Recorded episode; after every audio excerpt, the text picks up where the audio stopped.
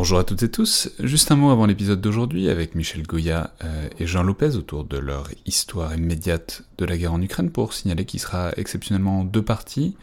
Alors euh, d'abord c'est une conversation qui s'est révélée très longue, presque deux heures, et qui est très riche avec plein de parallèles historiques et de réflexions précises sur le déroulé de cette invasion russe de l'Ukraine. Je sais pas comment font certains pour les inviter juste un quart d'heure ou vingt minutes, euh, enfin si je sais, mais, mais c'est pas forcément ce qu'on cherche à faire ici.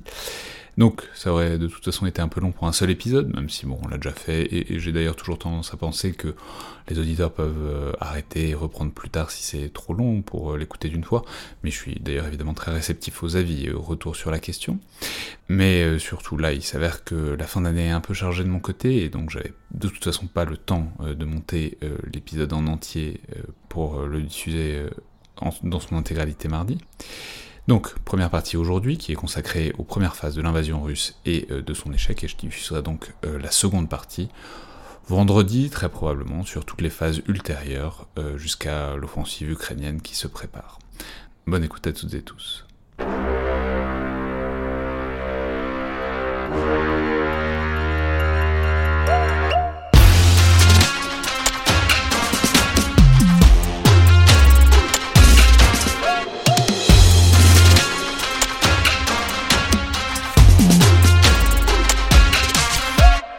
Bonjour à toutes et tous et bienvenue dans le Collimateur, le podcast de l'Institut de recherche stratégique de l'école militaire, l'IRSEM, consacré aux questions de défense et aux conflits armés.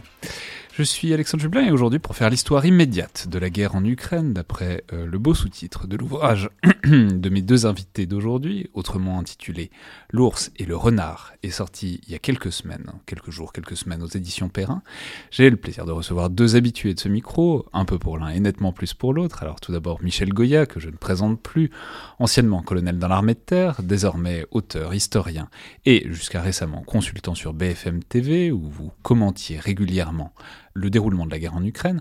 Alors je ne vais pas retracer toute votre bibliographie ni tous vos passages dans le collimateur, mais je vais simplement signaler votre dernier ouvrage en date, euh, dont vous étiez venu parler ici, intitulé Le temps des guépards. Euh, l'un dans l'autre, on va finir par arriver à un bestiaire complet euh, dans votre bibliographie, et qui portait sur les engagements extérieurs de la France depuis un demi-siècle et euh, puis depuis, vous nous avez fait l'amitié de revenir à ce micro pour parler à la fois de votre travail d'analyste de cette guerre, mais aussi euh, du combat d'infanterie euh, tel qu'il s'y déroule. Je mettrai évidemment les liens vers ces émissions dans la description de l'épisode. Donc bonjour, bienvenue à nouveau dans le collimateur. Bonjour. Et ensuite, Jean Lopez, journaliste, éditeur, historien, je vais rappeler que vous étiez venu nous parler de votre bel ouvrage sur la bataille de Kharkov en 1942, une bataille de Kharkov de plus, que vous aviez publié dans la collection que vous dirigez chez Perrin, intitulée Champ de bataille. Je signale que vous êtes par ailleurs à la tête de la rédaction du magazine de référence qui est Guerre et Histoire, mais aussi euh, de l'excellent MOOC, euh, le magazine livre euh, de la guerre, qui vient de connaître son, son, troisième numéro. Et enfin, je peux signaler que vous publierez régulièrement, notamment sur l'armée russe et soviétique, et notamment que vous avez publié il y a quelques mois un ouvrage de référence sur l'art opératif russe, euh, selon une forme qui n'est pas sans rappeler celle de cet ouvrage. On en reparlera peut-être, parce que vous vous spécialisez en quelque sorte dans les, dans les dialogues parasocratiques en ce moment. la maïotique. Dans la maïotique. Euh, c'était donc un dialogue avec Benoît Billon intitulé Conduire la guerre, et publié aussi évidemment chez Perrin. Donc bienvenue à nouveau dans le collimateur, Jean. Bonjour. Alors, c'est un ouvrage qui est donc euh, sous la forme du dialogue, comme je l'ai dit, qui vise et qui réussit à faire une histoire de cette guerre d'Ukraine depuis ses débuts, alors à la fois 2022, 2014 et puis aussi plus lointainement, depuis trois décennies au moins, et euh, l'éclatement de l'URSS. Je veux dire que je, trouve que c'est un des grands mérites de l'ouvrage, de fournir une forme d'intelligibilité euh, à l'échelle de cette guerre, qui n'est évidemment pas finie, mais qui a tendance à être éclatée et atomisé par le suivi en continu. évidemment, vous êtes bien placé pour le dire, Michel, mais bon, à force d'avoir le nez collé dessus et de se concentrer sur les opérations et les enjeux du jour, de la semaine ou du mois, on oublie parfois certaines des phases passées, on oublie un peu la cohérence d'ensemble et euh, les dynamiques de long terme. Alors, première question peut-être euh, sur le projet, puis aussi sur la forme, puisque je l'ai dit, c'est écrit sous la forme du dialogue, ce qui en fait un parti pris d'écriture qui n'est pas si courant, notamment en histoire de nos jours.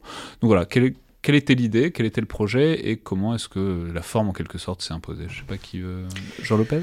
Euh, la, forme dialoguée euh, avait un, gros avantage, c'était de nous permettre de réagir au jour le jour et d'orienter les questions en mêlant du factuel immédiat avec des choses un peu plus profondes. Je pense que ça avait cet avantage, alors ça, évidemment ça a le désavantage de cet avantage, c'est qu'on est parfois très le nez sur le guidon, mais enfin comme on a démarré euh, cette affaire au mois de septembre, on avait déjà un bon recul de sept mois qui nous permettait euh, de redémarrer avant l'événement et de finalement le rattraper peu à peu. C'était comme c'est l'écriture du palimpseste dans le bouquin de Garcia Marquez. On écrivait le bouquin pendant qu'il était en train de se faire dans l'histoire. Donc on a rattrapé peu à peu l'actualité et on a posé la plume euh, le 6 ou le 9 avril, je ne me souviens plus exactement. Euh, c'est à peu près en l'état où on l'a laissé. Mmh. Vous êtes arrivé avec les, dernières feuilles encore toutes chaudes à, à l'imprimeur, etc. Toutes chaudes, évidemment, la fin n'est pas écrite, puisque mmh. la guerre n'est pas terminée. Euh, Michel Oui, oui. à un moment donné, il faut savoir où s'arrête ce qui suffit. C'est un vieux précepte bouddhiste. Euh, et, donc, on a décidé d'arrêter le 6 avril, exactement, euh, avec bien sûr le risque d'être dépassé par les événements dans le temps de latence avant la publication, qui a eu lieu le 25 mai.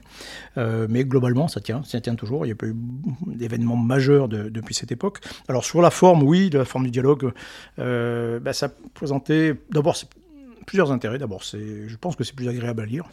A un petit côté, euh, on me fait remarquer par la suite, petit côté rendez-vous avec X, euh, l'excellente émission de, France Inter, de, dialogue euh, extrêmement pédagogique et très éclairant sur, sur les choses qui, sont, qui peuvent être complexes. Quoi. Donc ça passe évidemment beaucoup mieux. Et puis accessoirement, c'était en réalité la seule manière véritable de pouvoir écrire un livre c'est beaucoup plus facile. Hein. Jean me pose des questions, je réponds, euh, puis après on construit quelque chose. C'est beaucoup plus facile que de faire un essai euh, euh, complet à partir de, rien. Enfin, moi, j'aurais pas été capable de le faire. donc c'était voilà, ça présentait d'énormes avantages. Euh, voilà, puis je trouve que le, produit est assez, assez lisible. Ouais, alors, mais c'est intéressant parce que du coup, Michel, on vous, a, on vous a beaucoup entendu, on vous entend encore beaucoup sur le suivi de la guerre, et c'est intéressant ce passage de, du commentaire en direct à euh, l'ouvrage d'histoire, puisqu'il s'agit de faire une histoire immédiate, mais une histoire quand même. C'est une question que je me suis posée en vous lisant, c'est-à-dire que sorte, la consolidation des faits, parce que c'est très frappant euh, de, relire, enfin de lire tout ça, de retracer tous ces, événements, tous ces trucs sur lesquels, quand on les commentait dirait qu'il y avait des flous, etc., on savait pas trop. Et là, c'est net, c'est carré. Enfin, vous avez les noms des unités, vous savez où était tel bataillon, telle division, etc., qui a fait quoi à quel moment.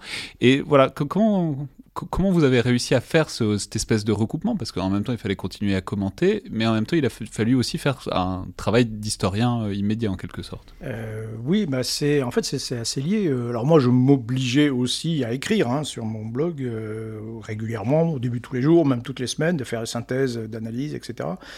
donc il y avait déjà de la matière, de la matière écrite sur laquelle on pouvait, pouvait revenir. Et puis, en réalité, on n'a pas commenté, on n'a pas écrit en direct, on a écrit en décalé. Euh, et donc, ça permettait évidemment de, de revenir sur les, choses passées, malgré tout. Et euh, une des particularités, alors on parle d'histoire immédiate, c'est pas un oxymore, hein, c'est-à-dire que maintenant, on peut faire euh, de l'histoire euh, comme ça euh, sur les événements en cours, en grande partie parce qu'on a deux, des informations disponibles immédiatement. En fait, c'est ça qui est, c'est ça l'histoire immédiate. Il y a quelques dizaines d'années, ça aurait été impossible en réalité de faire de faire ça. il y aurait toujours, il y a forcément un décalage considérable avec les avec les événements de façon à disposer de collecter les sources. Bon là, on a on les a en direct. Les sources, il y en a plein. Et le, le, le problème est plus un problème de gestion, un problème de temps que de problème de, de, source. Euh, donc on a suffisamment en réalité pour faire une analyse euh, qui est correcte, qui est forcément qu'il y aura des, erreurs qui sera corrigées par, euh, plus tard par l'histoire, mais il y a suffisamment d'éléments. Et comme je disais, il n'y a, pas besoin d'attendre que soient versés aux archives les plans de bataille, les, les, dispositions et les ordres, etc. Là, on voit suffisamment les choses pour. Oui, enfin, pour les intentions, si, tout de même. Oui, il, reste, il reste des inconnus notamment sur on aimerait vraiment savoir ce qui s'est dit entre Gerasimov et Poutine dans les semaines qui ont précédé euh, l'invasion du, 24 février 22. Là, on en est réduit à reconstruire en quelque sorte en fonction des résultats sur le terrain, mais on sait que c'est trompeur parce qu'on connaît l'échec, donc on en, on infère un certain nombre de choses sur les intentions initiales. Mais là, en réalité, il faut bien reconnaître, il faut bien avouer notre ignorance. C'est des tas de choses.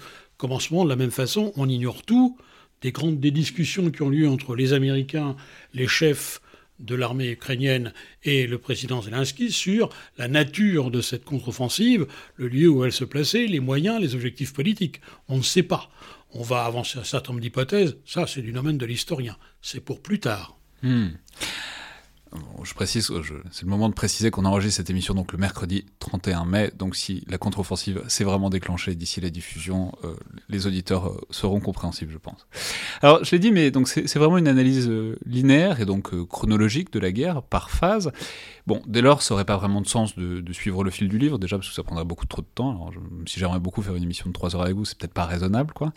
et puis parce que par ailleurs, en fait, ça répéterait aussi beaucoup de choses qu'on a couvert euh, en profondeur depuis 15 mois de guerre à ce micro, ce qui n'est pas nécessairement utile. Donc l'idée, voilà, et la proposition que je vous ai faite, c'est de rethématiser tout ça, c'est-à-dire concrètement de garder ce découpage, euh, cette scansion en, grande phase de la guerre, mais que vous insistiez, que vous mettiez peut-être en valeur à chaque fois euh, quelques points qui vous paraissent particulièrement saillants ou instructifs et qu'on rebondisse dessus. Alors je vais quand même donner une chronologie générale pour qu'on ait que tout le monde ait un cadre en tête. voilà, c'est le côté prof d'histoire, hein, toujours. donc première phase, qui est évidemment celle de l'offensive initiale russe, donc fin février, début mars 2023, qui dure un mois à peu près. Ensuite, euh, deuxième phase de désengagement de l'effort vers Kiev et report de cet effort vers le Donbass, alors à la fois concrètement, factuellement, et puis c'est assumé fin mars, début avril, le point culminant étant euh, probablement la chute de Mariupol ensuite.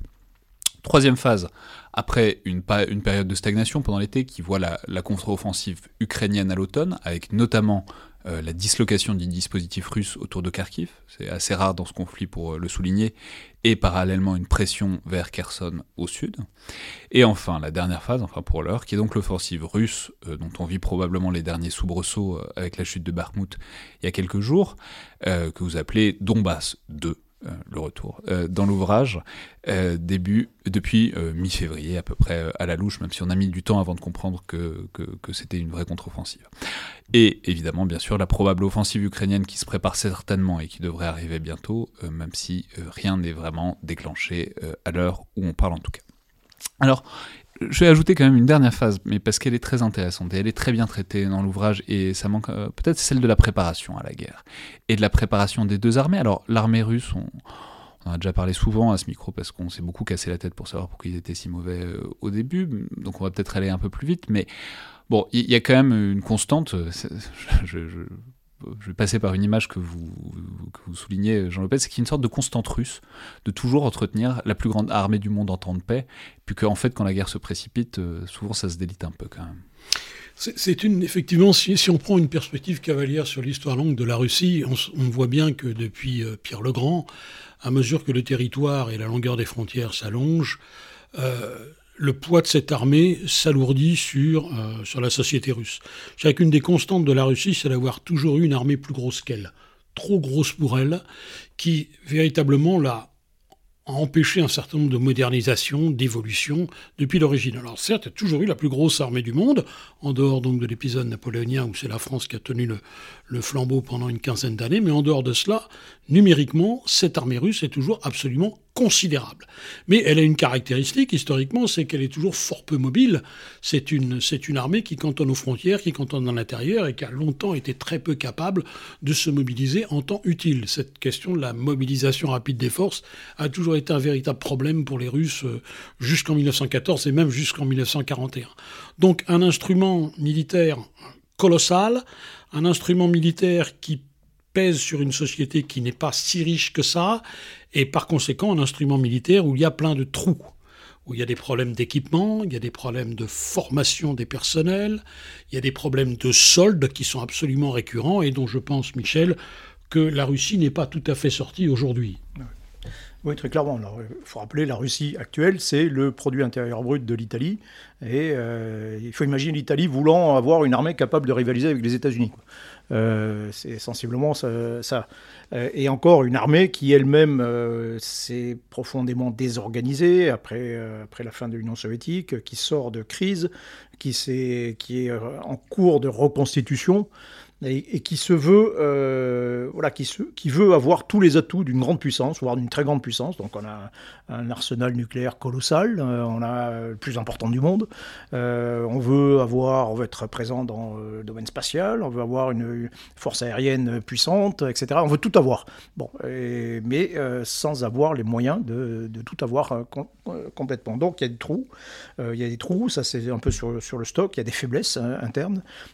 parler de l'arme nucléaire euh, bon, bah, si on fait le rapport entre ce que nous, Français, par exemple, dépensons le nombre de têtes nucléaires que nous avons, ça fait un rapport de, euh, j'ai bien compté, aux alentours de 10 millions, entre 10 et 20 millions d'euros par tête nucléaire. Bon, faites le même rapport euh, pour la, Russie, vous avez peut-être un, l'équivalent d'un million d'euros par tête nucléaire. Donc là, vous vous dites, Bon, en termes, je sais pas, d'efficacité, de sécurité, euh, on, voilà, on le sent pas forcément très bien, quoi. Euh, mais voilà, et tout, tout est un peu comme ça, quoi.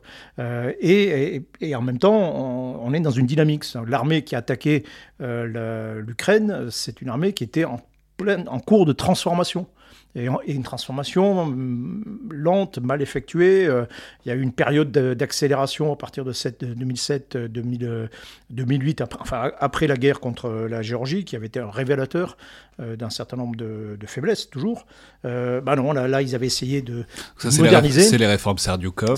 Serdyukov, qui a été viré rapidement bah, pour des questions internes. Mais Chouigou à la place, qui lui, en fait, a plutôt gelé cette transformation et on se retrouve avec euh, une armée qui s'engage et qui est, euh, en termes d'organisation, alors l'armée ukrainienne aussi, on peut, en, parler de ce point de vue, mais euh, voilà, pour le militaire que je suis, je me, dis, mais ça va être un casse-tête de diriger une, une, armée comme ça.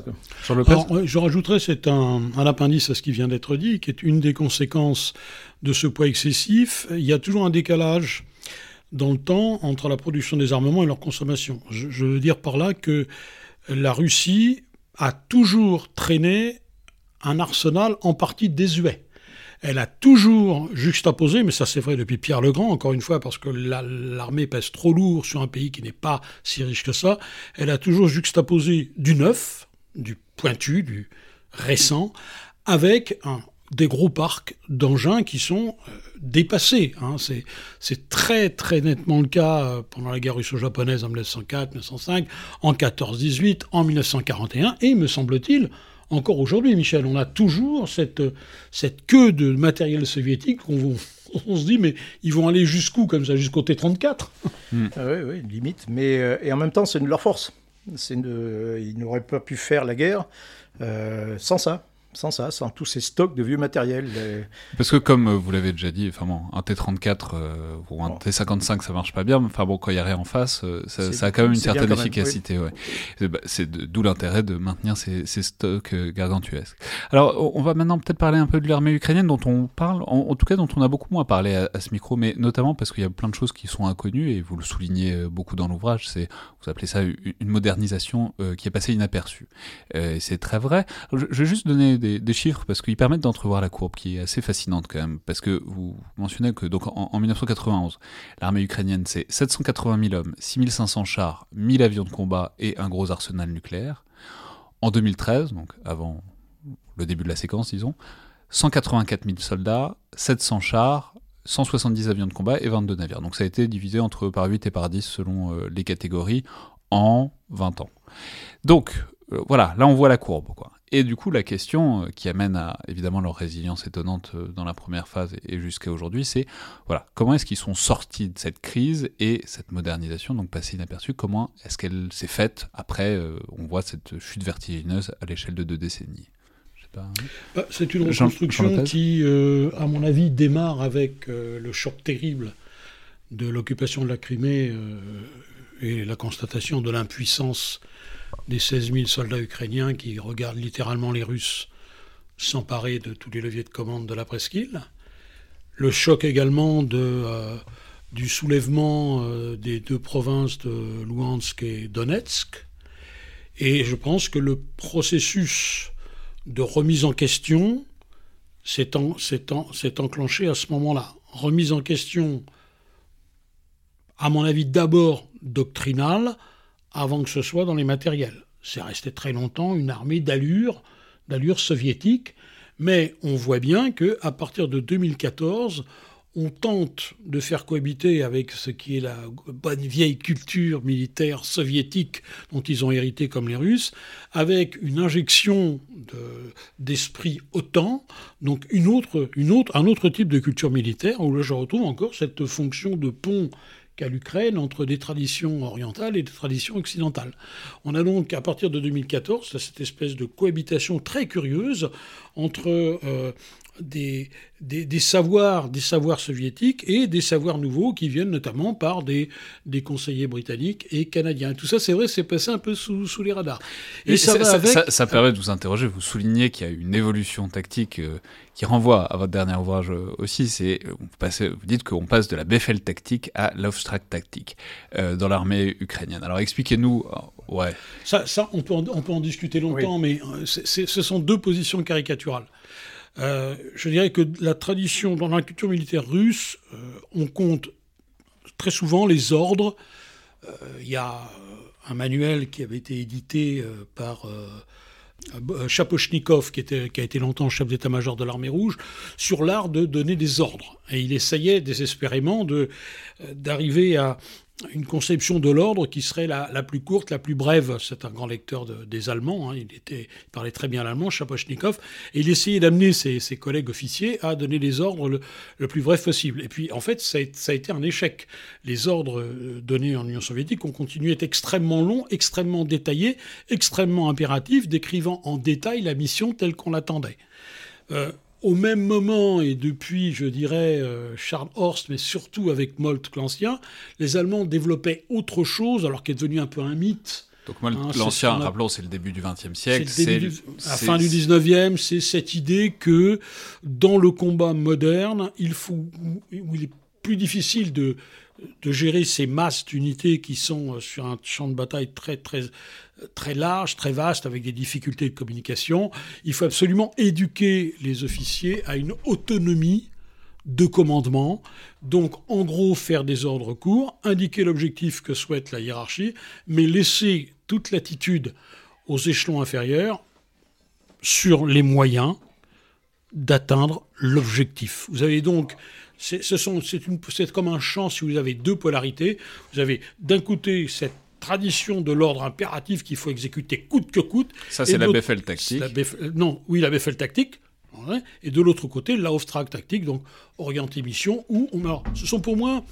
Euh, ce sont. Alors, euh, en ce qui concerne la Auftrag tactique, il y a une grosse discussion actuellement parmi les historiens allemands euh, qui montre que c'est un modèle idéal et qu'en réalité, les Allemands ont toujours tendu à y arriver, mais qu'en réalité, euh, ils ne l'appliquent que dans de très courtes séquences de leur histoire, et très vite, notamment dès que ça va mal, on en revient à, des ordres beaucoup plus, beaucoup plus impérieux.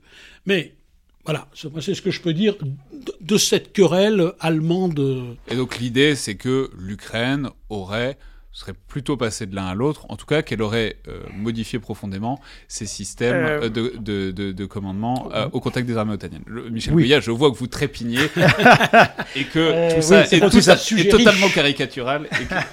non, mais Bien sûr, alors l'armée ukrainienne, encore une fois, c'est une armée soviétique fondamentalement, qui a connu la même crise d'ailleurs que l'armée russe à la, fin de l'Union soviétique. Bon, dans mon jeune temps, j'ai travaillé avec des bataillons ukrainiens euh, en opération. C'était, euh, comment dire, c'était, assez, c'était assez étonnant euh, de, de, travailler avec des Ukrainiens pour qui confondait opération avec petite entreprise de commerce, hein, très clairement.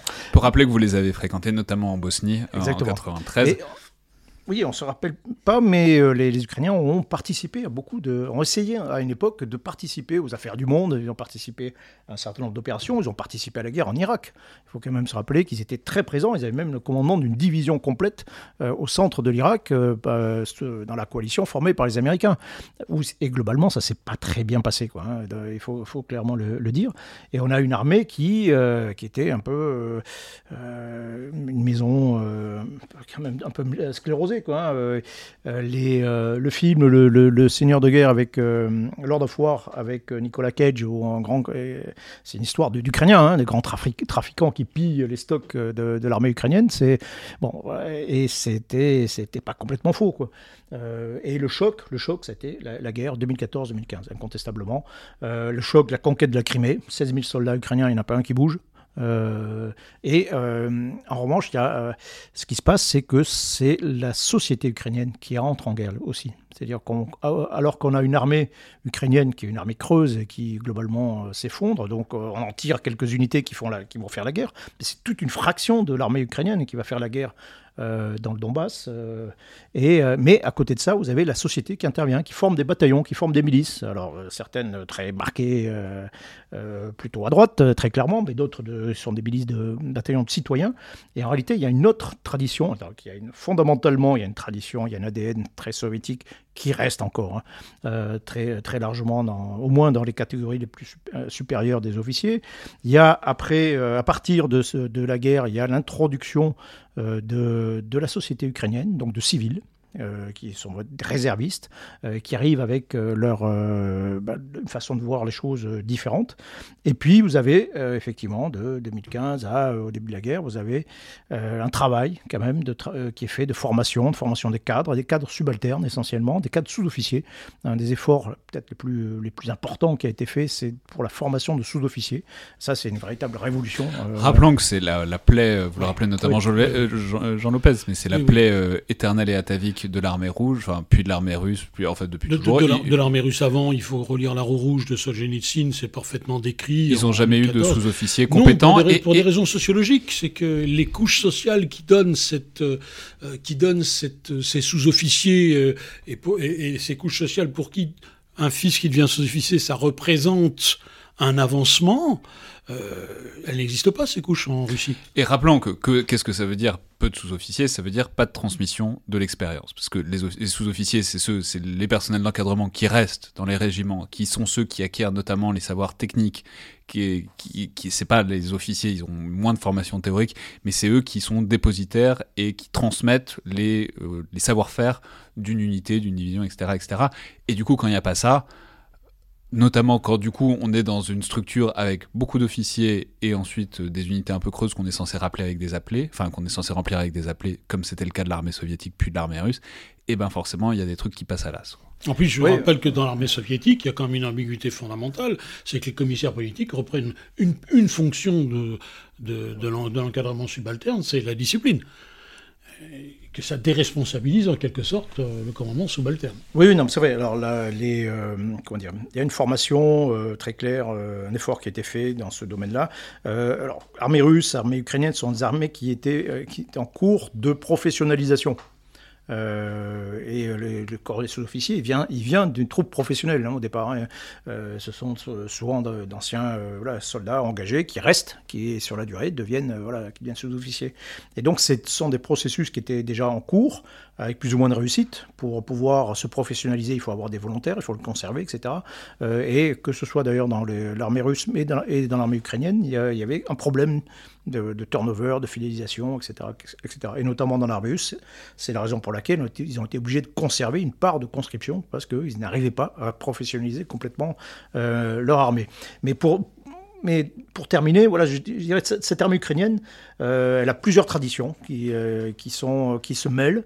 Un étage très supérieur qui est encore très soviétique dans sa pratique, un étage subalterne, sous-officier qui est lui-même voilà, plus, plus inspiré par les formes occidentales de, de, commandement. Et puis, encore une fois, tous ces civils, en fait, maintenant, c'est une armée qui est composée essentiellement de civils, de civils mobilisés, donc qui arrivent avec leur façon de voir les choses, leurs compétences, leurs trucs, et qui ne sont pas forcément en phase avec une, façon de faire très soviétique. En, gros, pour simplifier, ça s'engueule beaucoup dans l'armée ukrainienne. Hein. Il faut quand même, elle est très animée.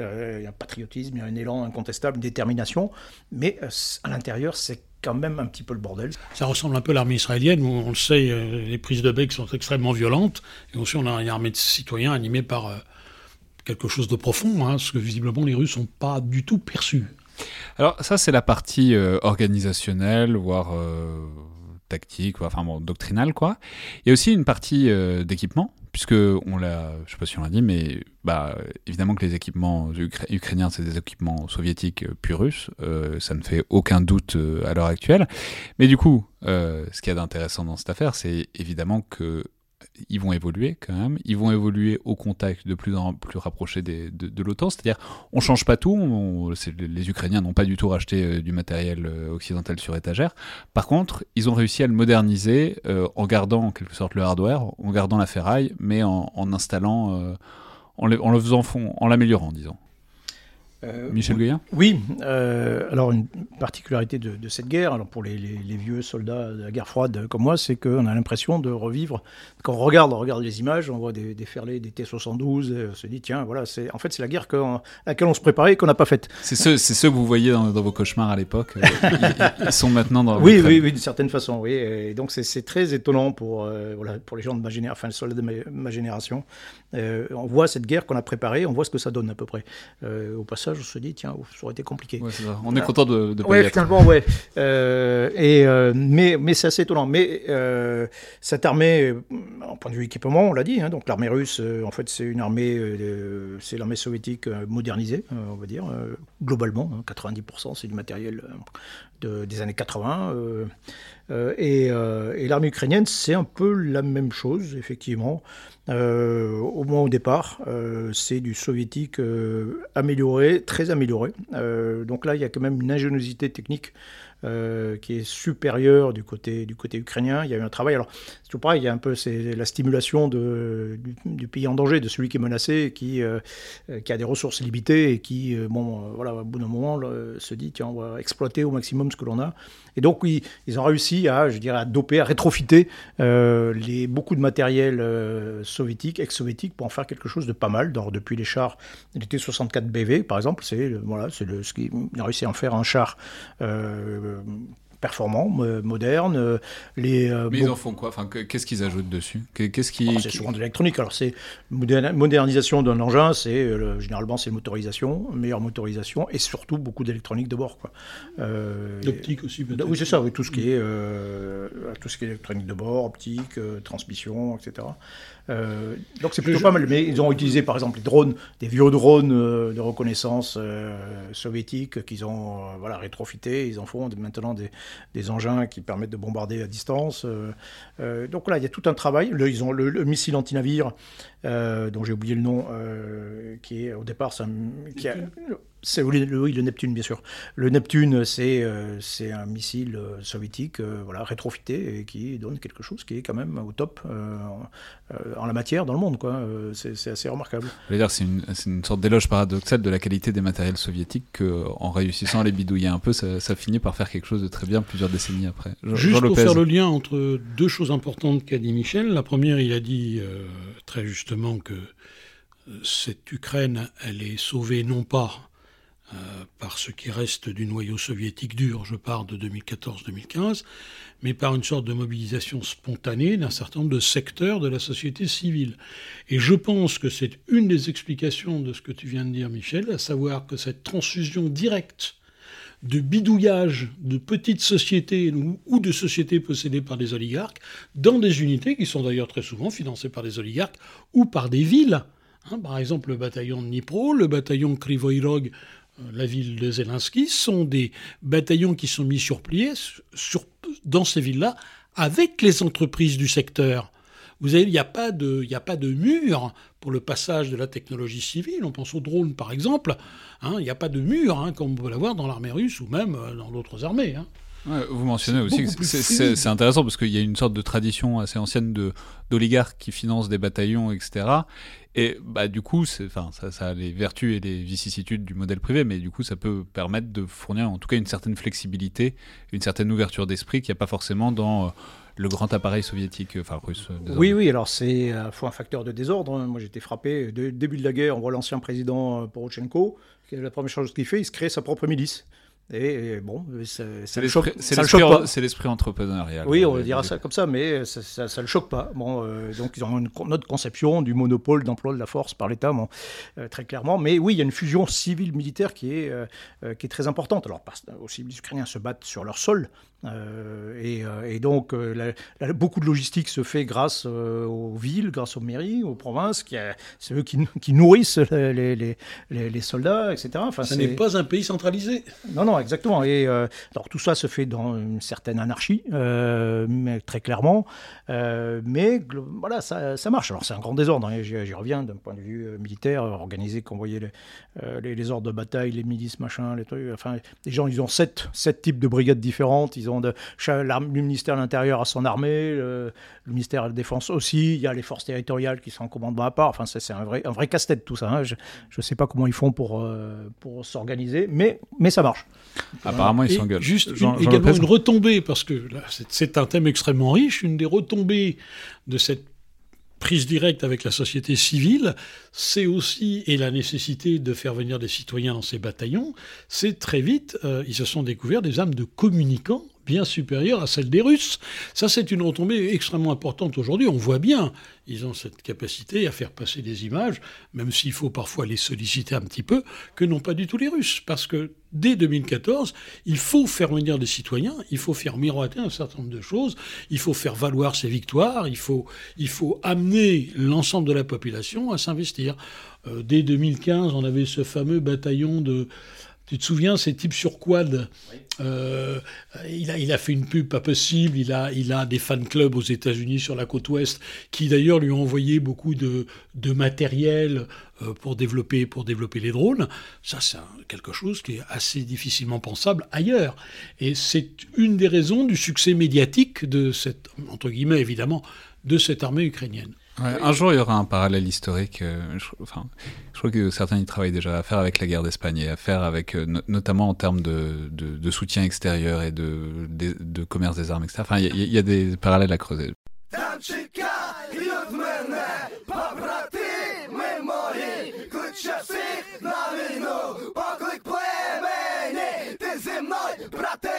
Сьогодні збір, завтра бій, сьогодні кіт, завтра звір. З нами But do it!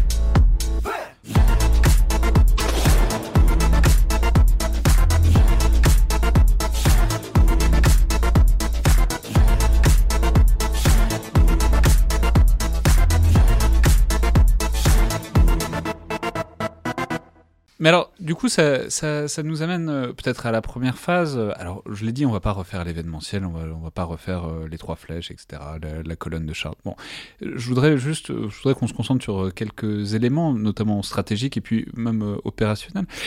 Notamment, il y a un truc qui m'a beaucoup intéressé, que vous soulignez, Jean Lopez, que ce plan, le plan russe, ça répond à un truc qui existe dans la littérature stratégique russe, euh, à un objectif, c'est euh, donc un, objectif d'Alexandre Setchin, sur lequel vous avez beaucoup travaillé, c'est votre précédent bouquin avec Benoît Billan, euh, puisque Setchin est l'un des pères de l'art opératif russe, c'est l'objectif de la victoire extraordinaire, et vous dites, bah, en fait, c'est ça qu'ont essayé de faire les Russes, et c'est ça qui n'a pas marché. Oui, euh, dans l'esprit. Dans l'esprit, en effet, euh, Solzhenitsyn, euh, Alexandre Svetchin euh, distingue deux types d'opérations globalement. Une opération dont il dit qu'il est rarissime qu'elle réussisse parce qu'elle suppose une prise de risque énorme et qu'elle ne peut réussir face à un adversaire soit très faible, soit dénué de volonté de se battre. C'est une opération qui, d'un seul coup, atteint les centres névralgiques de l'ennemi et remporte la guerre en une seule opération. Mais dit-il, cette situation exceptionnelle, il ne faut pas compter dessus, ça ne se produira pas, sauf encore une fois avec des États très faibles. À l'époque, il pense à la Roumanie. Mais en général, la guerre, ça se fait par une multitude d'opérations séquencées dans le temps et dans l'espace, qui, vont, qui ont toutes veulent arriver évidemment au même but, à savoir la destruction des forces armées euh, de l'ennemi, mais ça s'étale. Et il le dit bien, la le premier type d'opération, ça ne marche que si en face, il n'y a pratiquement rien.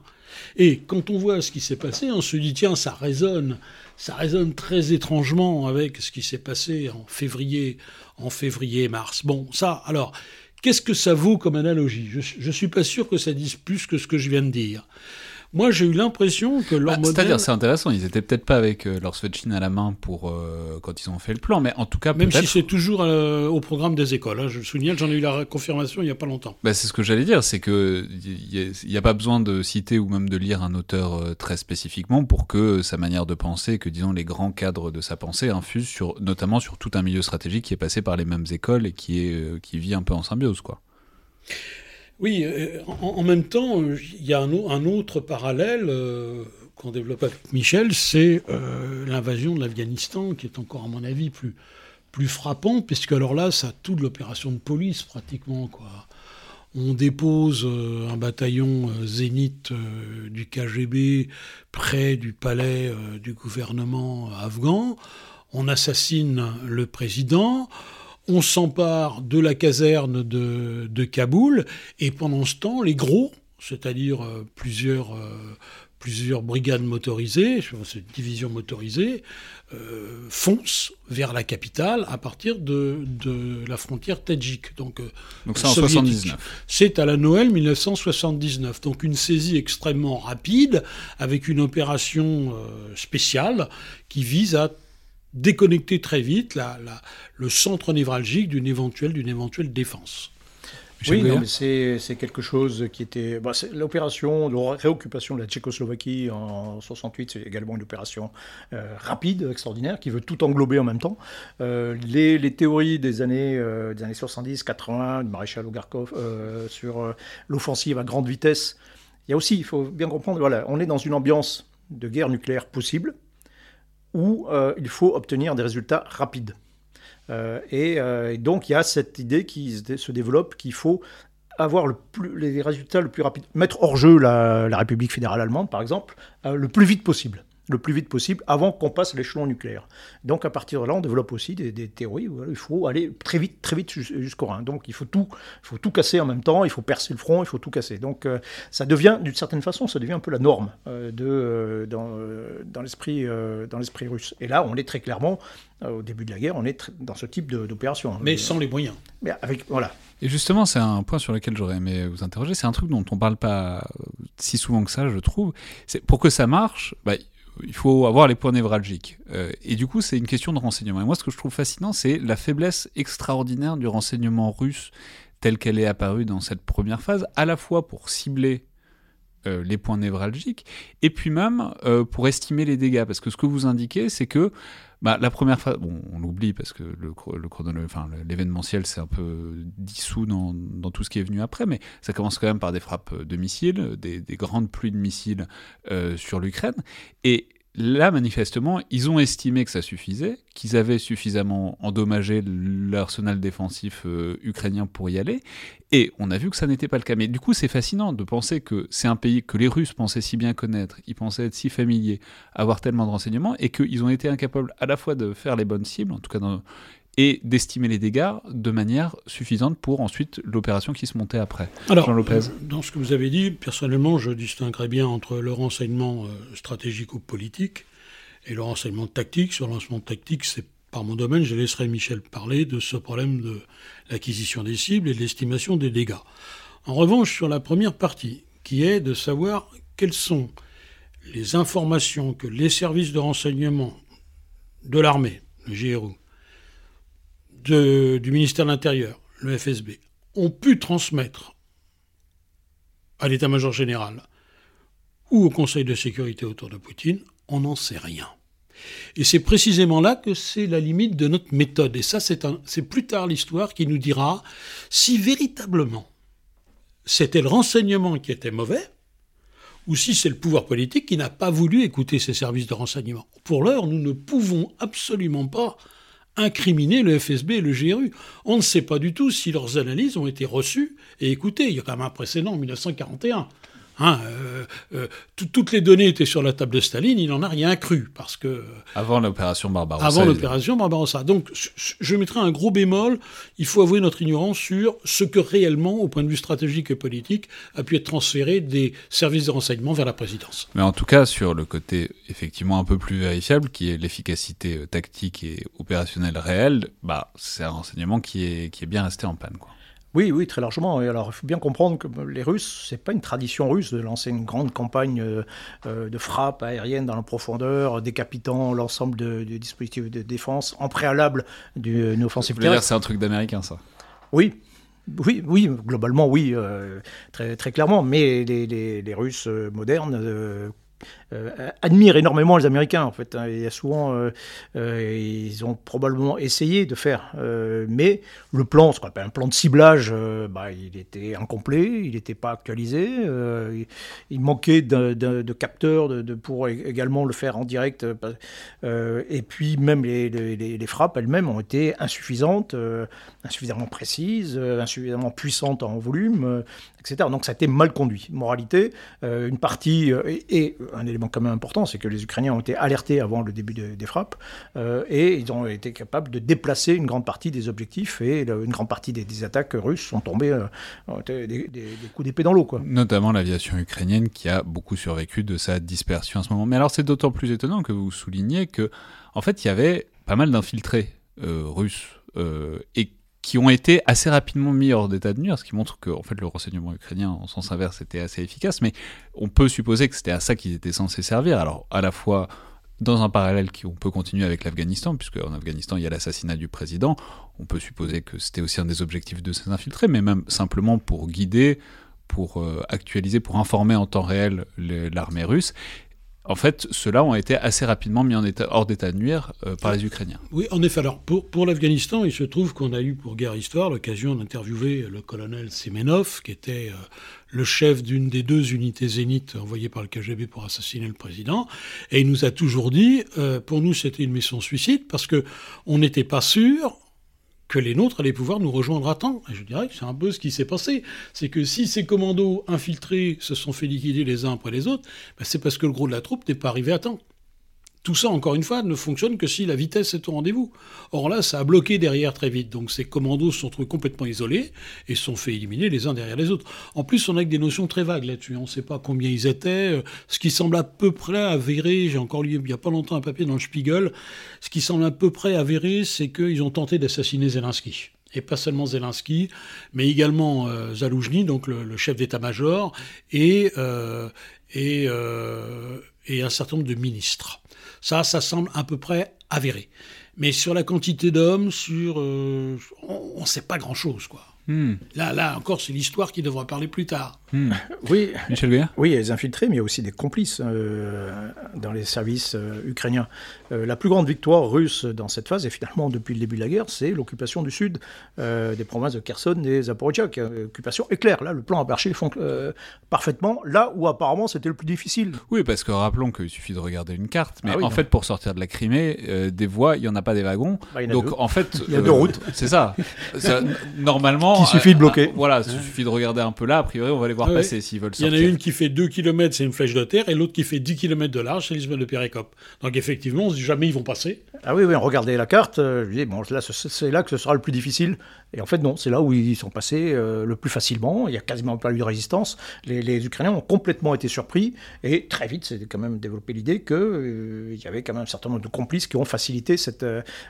cette ça, ça a même été dit, je ne sais plus si c'est par Zelensky, oui, ou oui, il, y a, eu, mais, qu'il y avait eu des traîtres. Il y a eu une épuration sévère après des services de euh, renseignement. Hein. Mais du coup, euh, les, les, voilà, les Ukrainiens se retrouvent avec deux, enfin, deux demi-provinces à reconquérir, et ça, ça va prendre des années, des mois, il y aura des milliers de morts pour quelque chose qui ont été conquis par les Russes en quelques jours, euh, parce qu'il n'y a pas eu de résistance véritablement, c'est une surprise. Donc il y a eu, il y a eu un travail, malgré tout, de, de préparation interne, qui a en partie fonctionné, sur, au, moins dans, le sud. Alors maintenant, à Kiev, oui, ça, a échoué.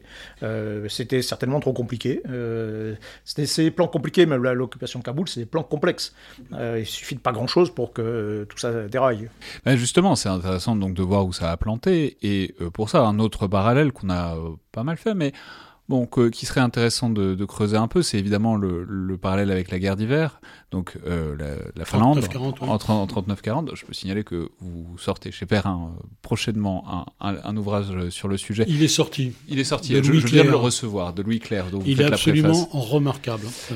Un Français qui maîtrise les sources finnoises, il doit être le seul. Non, mais alors, du coup, creusons, on, le signale, mais creusons euh, ce parallèle euh, avec. Euh, ah, on peut préciser que la différence, c'est que quand même, à la fin, ils, gagnent les, soviétiques pendant la guerre d'hiver, mais il y a quand même un enlisement remarquable vu la, disproportion des forces. C'est une, une, guerre extrêmement intéressante parce que.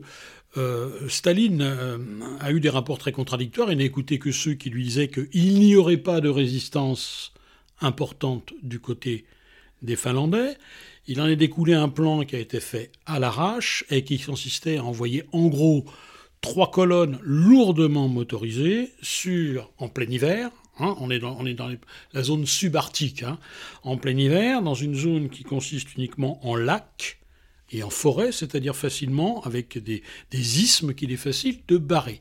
On a donc des colonnes extrêmement lourdes qui sont envoyées en plein hiver, tout droit, qui doivent converger vers Helsinki mais qui convergent sur rien du tout, parce que autour, la grande surprise, c'est ces bataillons de, skieurs qui parfois n'ont presque rien, si ce n'est des cocktails Molotov, des pains de dynamite, qui bloquent la tête de colonne et qui après détruisent au détail. Et on assiste à ce spectacle incroyable de ces colonnes qui restent, où les soldats sont gelés et qui restent totalement passives. Elles n'ont plus d'ordre, elles n'ont plus de ravitaillement, et elles se font détruire au détail. Et il faudra après monter une opération colossale, c'est Timoshenko qui s'en chargera à partir de janvier 1940, pour, avec de l'artillerie, hein, ça ressemble au Donbass, parce qu'il n'y a pas eu de grand mouvement, ça a été du push-pull extrêmement dur jusqu'à étrier complètement l'armée finlandaise. Mais il y a un parallèle, il y a un parallèle tout à fait extraordinaire. Évident avec donc, les colonnes qu'on a vues bloquées au nord de Kiev, euh, qui, se sont ensuite fait euh, éclater euh, un par un par euh, l'artillerie et par les drones euh, ukrainiens. Avec cette passivité, Michel, hein, qui, a frappé tout le monde. c'est, euh, les, les Ukrainiens n'ont jamais été aussi bons dans cette guerre que autour de la bataille, enfin dans la bataille de Kiev, et lorsque, par la force des choses, ils ont été obligés de laisser pénétrer. il y avait cinq armées russes qui ont convergé vers, vers Kiev, et donc ils ont été obligés. sinon, les Ukrainiens, ils, eux, ils s'accrochent au terrain, mais là, bon, ils ont été obligés de céder. Donc, c'est pas un combat mobile et un combat de surface où on a vu apparaître euh, notamment euh, toutes les brigades territoriales euh, qui ont été créées juste avant la guerre. Donc il y a toute une guérilla qui se met en place aussi sur, sur toute la surface. Alors on parle de, cette colonne, une armée complète quand même sur une route de 80 km qui se retrouve bloquée au au nord-ouest de, Kiev, mais euh, du, côté, euh, du côté est, il y a quand même deux armées qui viennent de Russie, qui font des centaines de, kilomètres pour aller en direction de Kiev, et qui sur ces centaines de kilomètres se font harceler euh, et se font bloquer. au bout d'un moment, il ne reste plus rien pour arriver jusqu'à Kiev, et sur des centaines de kilomètres, vous avez des unités qui sont étalées et qui sont attaquées de partout, qui et donc, donc on a d'ailleurs une nouvelle fois, démonstration de l'efficacité en réalité de ce type de combat. Euh, de, avec des gens motivés, de, euh, de, infanterie extrêmement mobile qui va, euh, qui va harceler euh, l'arrière de, l'ennemi. mais ça, c'est une, une courte période dans cette guerre en réalité. Hein. C'est au bout d'un mois de guerre, cette bataille de Kiev, elle est désastreuse pour les Russes. Alors, elle est présentée comme diversion par tous les, pro-russes de la Terre, hein. bon, etc. Mais en fait, c'est un désastre absolu. Les régis de la Terre. Par exemple. mais en fait, c'est un désastre. Vous avez 20% des pertes russe de toute la guerre, c'est dans ce premier mois de guerre, et c'est à Kiev. Euh, et, je pense que l'armée russe ne s'est pas complètement remis de, de, cette défaite. Mais ce qui est étonnant, c'est qu'après, les Ukrainiens abandonnent ce type de combat. Euh, ils, disent maintenant, voilà, on lâche plus, on lâche plus rien et on bascule sur un combat de, position, euh, alors que bah, il serait, je pense, très supérieur s'ils laissaient, s'ils avaient continué en réalité de combattre comme ça. Ouais, ça pose la question de représentation du statut du sol et de ce que ça fait aussi quand on laisse pénétrer les Russes sur un territoire, puisqu'on a vu que en termes d'exaction, ça, ça, avait des conséquences. Mais un, un point supérieur, euh, un point supplémentaire sur lequel on peut en parler si vous voulez on peut en parler. De quoi de, Des exactions russes. Ah, bah, Moi, je, hein, je pense que c'est un truc important. Et on ressort d'ailleurs là un vieux débat de l'histoire militaire, hein, si vous permettez, Alexandre, hein, qui est un débat extrêmement important, qui est de savoir quel est le niveau de responsabilité qui est engagé. Moi, j'attends vraiment les résultats de la conclusion de l'enquête pour savoir si, comme on l'a dit et comme les Ukrainiens, c'est normal, l'ont prétendu, on a des ordres qui viennent de tout en haut et qui disent d'être impitoyables, d'être durs, de tirer à vue, un peu le genre Wehrmacht en 1941. Si un regard de travers, on tire. Ou si on a au contraire des exactions qui s'expliquent localement, par une situation. C'est quelque chose qu'on retrouve dans toute la Seconde Guerre mondiale et même au Vietnam. Au Vietnam, vous n'avez jamais eu d'ordre venant d'en haut de liquider des villages entiers. Les deux cas où ça s'est produit, il y a des analyses situationnelles qui ont été faites par les historiens et qui rendent bien compte des choses. Moi, j'attends vraiment de savoir, c'est très important, si ça vient d'en haut ou si c'est dans cette 30, c'est la 36e armée, je crois, hein, si c'est cette 36e armée où il y a eu des dérapages locaux à cause de particularités de la situation à ce moment-là. Simplement, dernier point sur cette euh, première phase, mais parce qu'on n'en parle jamais, malheureusement, enfin, ou très peu. Mais vous soulignez euh, très bien euh, un point de cristallisation, c'est-à-dire ils, ont avancé les Russes, mais il y a une dimension du combat qui les a enlisés de manière absolument certaine et évidente, c'est le combat urbain. Vous mettez en évidence que dès qu'ils sont arrivés dans les villes, que ce soit Tchernihiv ou Mariupol, etc., eh ben, tout ce qui pouvait être une sorte de progression assez rapide, c'est complètement enlisé et c'est enfin, un thème qui est cher à Michel Yakovlev, notamment cette question du combat urbain et qu'on ne parle pas assez du combat urbain parce que c'est là que les grandes batailles se déroulent.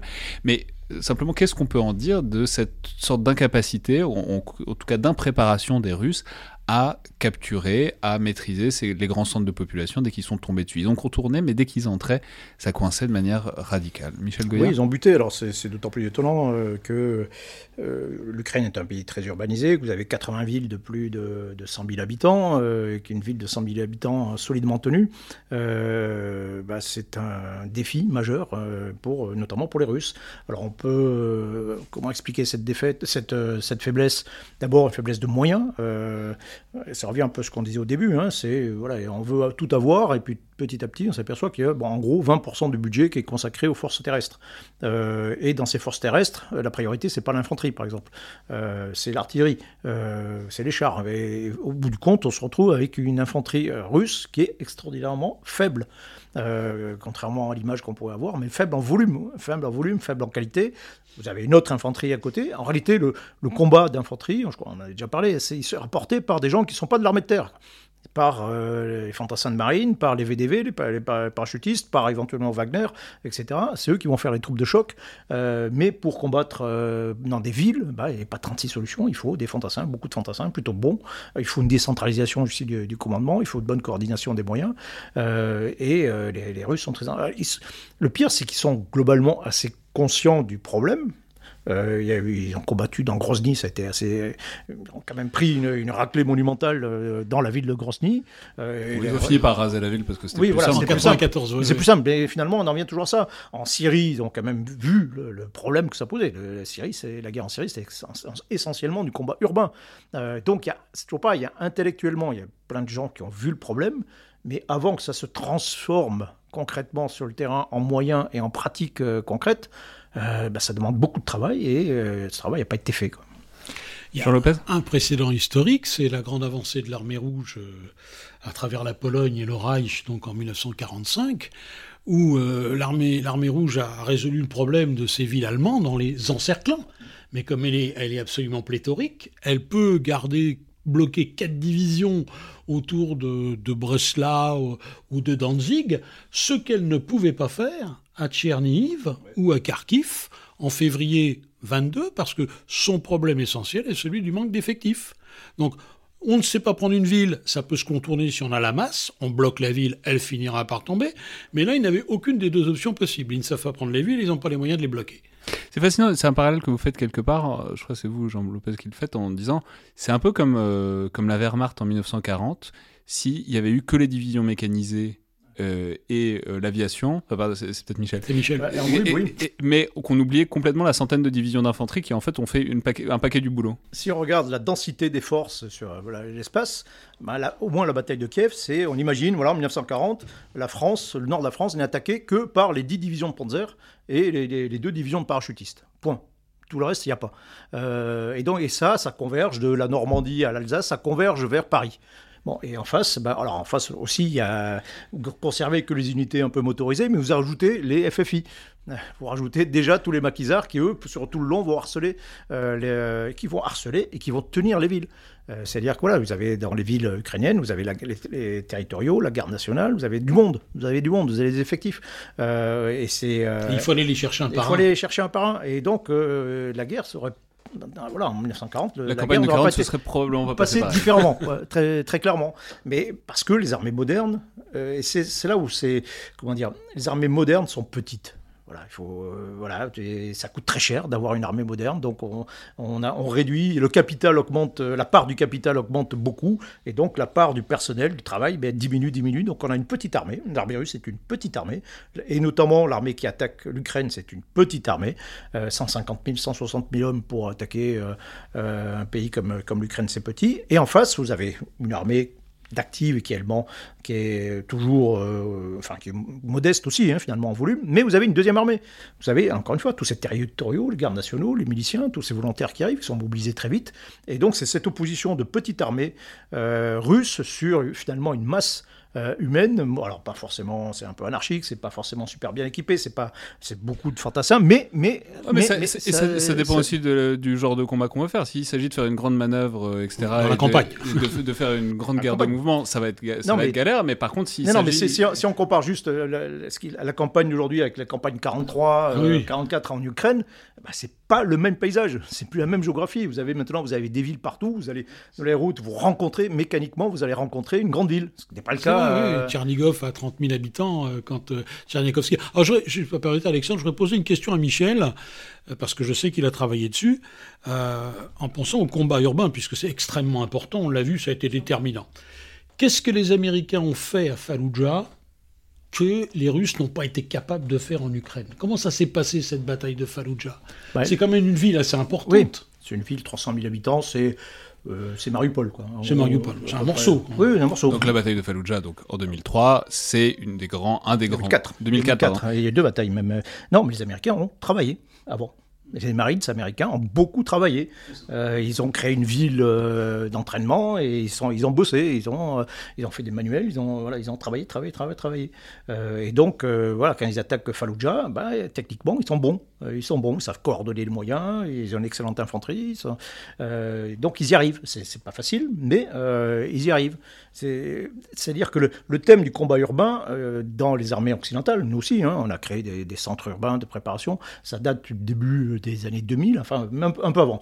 Et, justement, d'ailleurs, la, bataille de Grozny, euh, quand on l'a vu, le désastre russe à Grozny, euh, c'est ça, ça c'était un peu révélateur pour tout le monde en se disant bah, tiens, voilà, oula, euh, comment ça se passerait nous si on s'engagerait Donc c'est à ce moment-là qu'on a entrepris un travail long de, de, préparation à ce type de combat et, qui a porté ses fruits très clairement chez, chez les Américains. Donc ils étaient, voilà, bonne infanterie, bien coordonnés, beaucoup de moyens, ils en sont préparés pendant des mois. ils ont fait deux batailles, hein. une en avril qui a été qui a échoué essentiellement pour une raison politique, puis une autre euh, au mois de novembre. Mais entre-temps, ils ont aussi se sont préparés méthodiquement, euh, ils ont très bien organisé leur, euh, leur affaire. Puis ils ont galéré à d'autres moments dans, après, milieu urbain. Ça a, pris, un mois quand même pour... Un mois quand même. Un, mois pour une ville. Oui. Avec une division de Marines complète. Je rappelle donc que cet épisode c'est que la première moitié de la conversation et que vous pourrez retrouver donc la seconde vendredi à la place du format court que je diffuse habituellement ce jour-là. Bonne semaine à toutes et tous et à vendredi.